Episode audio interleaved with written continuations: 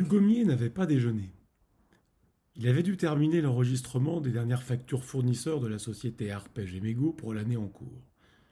Dugommier ne rechignait jamais à la tâche, tant il aimait le travail bien fait, le respect des délais et la satisfaction de ses clients.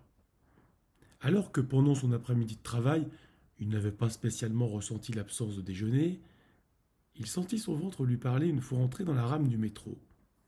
Ses bruits grouillants étaient comme les balbutiements d'un ventriloque affamé. Curieusement, bien qu'à une heure de grande affluence, un silence quasi religieux régnait dans la rame. Dugommier eut alors l'impression que chacun de ces borborigmes sonnait comme un coup de tambour dans la nuit. Une espèce de gêne commençait à l'envahir, déposant comme un voile de chaleur sur son visage. Il eut l'idée de dissimuler ce dernier bruit ventral par une toux marquée, un peu répétitive, surjouée. Mais rien n'y fit. Plusieurs de ses voisins tournèrent vers Dugommier leur regard amusé, comme pour lui montrer qu'ils compatissaient, tout en l'encourageant à garder ses bruits pour lui. À la sortie du métro, Dugommier fut pris d'une énorme fringale. Il aurait presque pu manger le papier journal du soir qu'il tenait entre ses mains. Heureusement, vendredi soir était le soir de la blanquette. Quelques mois seulement après leur mariage, Madame Dugommier avait imposé ce précieux rituel. Et chaque vendredi soir, depuis des années, depuis ces temps immémoriaux du mariage, Dugommier ne le comptait même plus, la blanquette était devenue le rendez-vous incontournable. Après avoir enroulé autour de son cou sa serviette au blanc immaculé, Dugommier attaqua cette blanquette comme un musicien aurait attaqué le mouvement lent d'un concerto de Mozart, avec concentration et délectation. La viande était si fondante qu'elle se mangeait presque à la cuillère. Des petits oignons grelots, des délicieuses carottes, des champignons croquants, le tout dans une sauce crémeuse. Mais ce soir-là, Madame Dugommier n'était pas de bonne humeur. Elle avait décidé de ne rien laisser passer à son Dugommier. Après avoir franchi le seuil de la porte, Dugommier, attiré par le fumet, se précipita dans la salle à manger. Bien qu'il eût pris soin de se laver les mains, il commit la faute irréparable de ne pas avoir embrassé Madame Dugommier avant de s'asseoir à la table et de nouer sa serviette. Cet affront, Madame Dugommier ne lui pardonna pas. Elle lui passa un savon comme jamais, l'accusa de tous les maux, d'être un être égoïste, sans considération pour celle qui lui préparait chaque vendredi soir sa blanquette, avec amour, depuis ces temps immémoriaux. Tout y passa. Dugommier, qui d'habitude affrontait les colères de Madame Dugommier avec beaucoup de calme, comme un bon marin affronte la tempête, ne résista pas. Le jour de notre blanquette, le bidet, blanquette des. Comment peut-elle me faire ça? se dit-il. Ni une ni deux, il se redressa, dénoua sa serviette. L'atmosphère est devenue irrespirable ici. Je pars humer l'air frais des grands boulevards.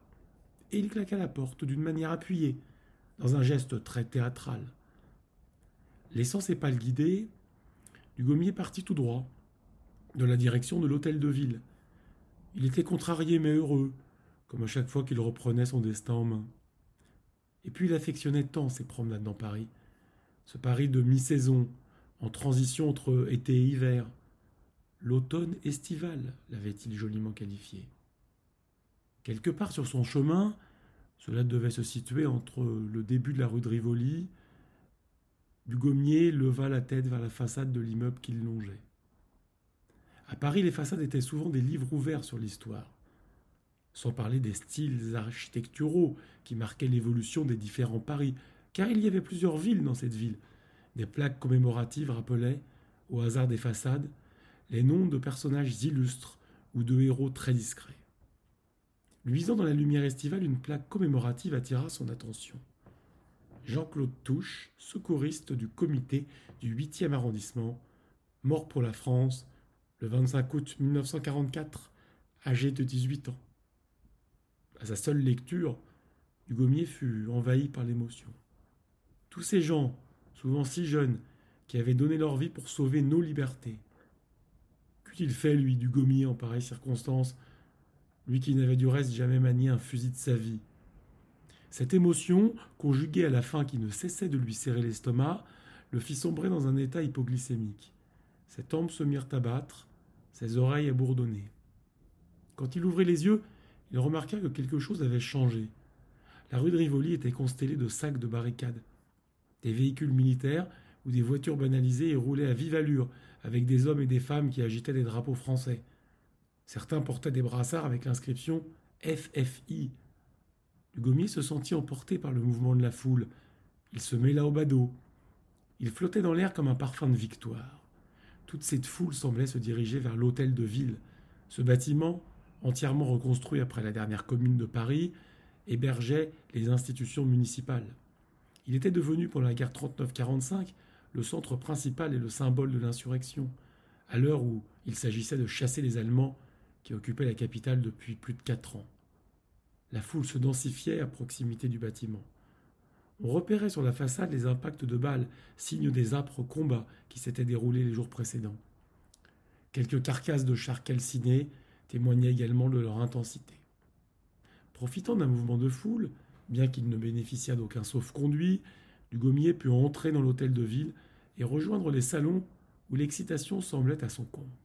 Soudain, un homme arriva depuis l'escalier comme fendant la foule. Il était si grand que sa tête émergeait largement de la frondaison des badauds, agglutinés comme des insectes. Dugommier reconnut le grand Charles, le général de Gaulle, l'homme de la résistance qui deviendrait plus tard celui de la guerre d'Algérie, de la constitution de la Ve République de mai 68.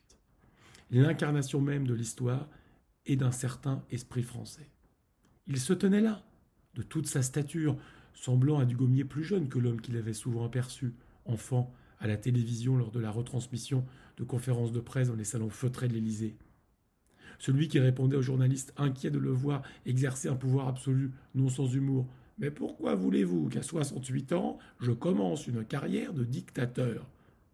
Mais alors, se dit Dugommier sonné, c'est le De Gaulle de la libération de Paris, en août 44 Et je suis acteur de cette libération Ce qu'il allait entendre ensuite allait achever de le convaincre qu'il assistait à l'histoire en marche, avec un grand H, bien qu'il se demandât toujours par quel étrange phénomène il avait pu effectuer ce voyage dans le temps.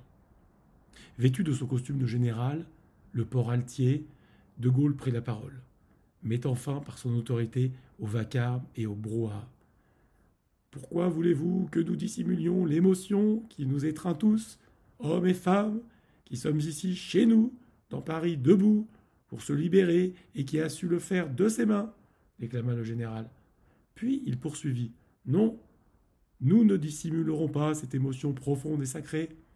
Il y a là des minutes qui dépassent chacune de nos pauvres vies. Et là, se tournant vers Dugommier, le regardant droit dans les yeux, il lui dit Dugommier, Dugommier outragé, Dugommier brisé, du gommier martyrisé, mais du gommier libéré, libéré par lui-même, libéré par son peuple, avec le concours des armées de la France, avec l'appui et le concours de la France tout entière, de la France qui se bat, de la seule France, de la vraie France, de la France éternelle. C'était là le plus bel hommage qu'on pouvait rendre à son acte de sédition.